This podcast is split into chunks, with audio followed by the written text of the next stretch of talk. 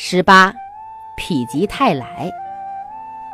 睡觉的时候，身体姿势没有调整好，很容易发生梦魇。一经发生，身体好像被彻底束缚住了，无法动弹。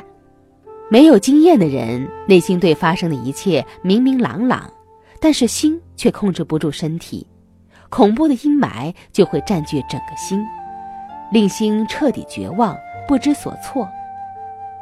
过了一段时间，境界过去了，梦魇者才会感觉到什么叫否极泰来，摆脱束缚。此时的他在梦魇时，怎么也不会相信过一会儿的美好结局。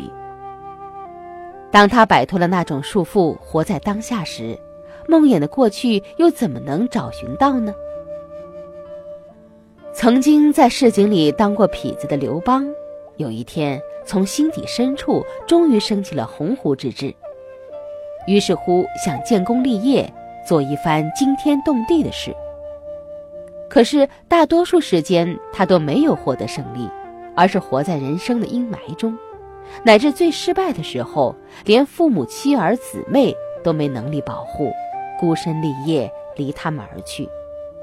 最终，他取得了人生的胜利，根本原因就是。在一切失败中，他还能爬起来，顺应了否极泰来的规律。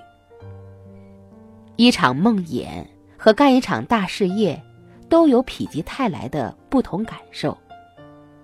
当静下心来分析这一切时，就会发现，失败并不是永恒的。当他逐渐远离时，吉祥的或胜利的事情一定会发生。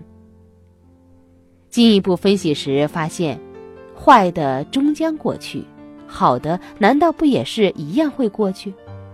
哪有恒长的好呢？由此推断出，不论否泰，都是事物发展所必经的规律。总是盼望着否极泰来的人，或者总是沉溺于消极状态的人，面对的事情或大或小，也许就像他们沉溺或期盼的一样。这些人只能跟着事物发展的好坏而消极或积极，当然，情绪必然会有好坏的差别，心仍然是得不到什么自在。